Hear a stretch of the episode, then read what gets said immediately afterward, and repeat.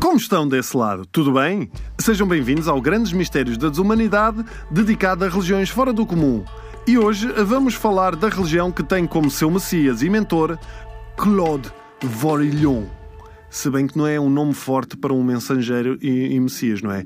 E dos céus veio um homem e disse: Olhai todos, eu sou o Cláudio. Pá, não, não soa bem o meu salvador chamar-se Cláudio.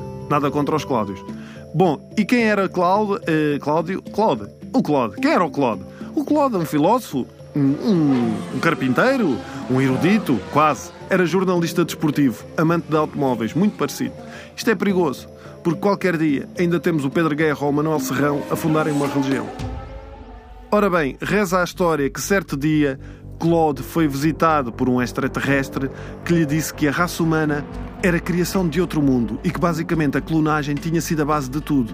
Com esta informação dramática, Claude passou a chamar-se Rael e deu origem ao movimento raeliano que tem milhares de seguidores por todo o mundo e cujo grande objetivo é preparar o regresso dos extraterrestres praticando o bem, a harmonia e o amor.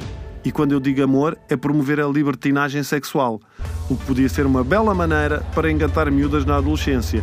Olha eu na discoteca. Olá, miúda.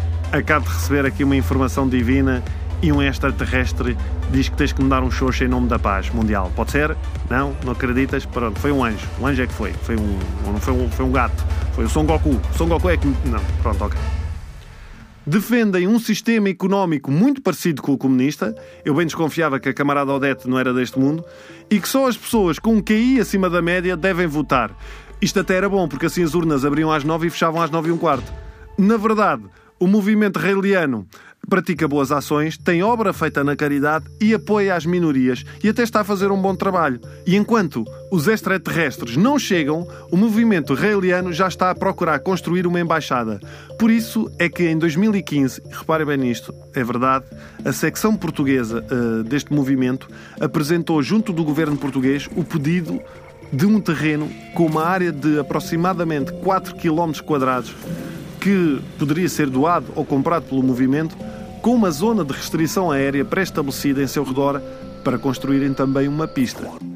Ainda não chegaram os extraterrestres a Portugal. O mais próximo que temos é mesmo a Madonna, que curiosamente parece ter mais exigências que os próprios extraterrestres.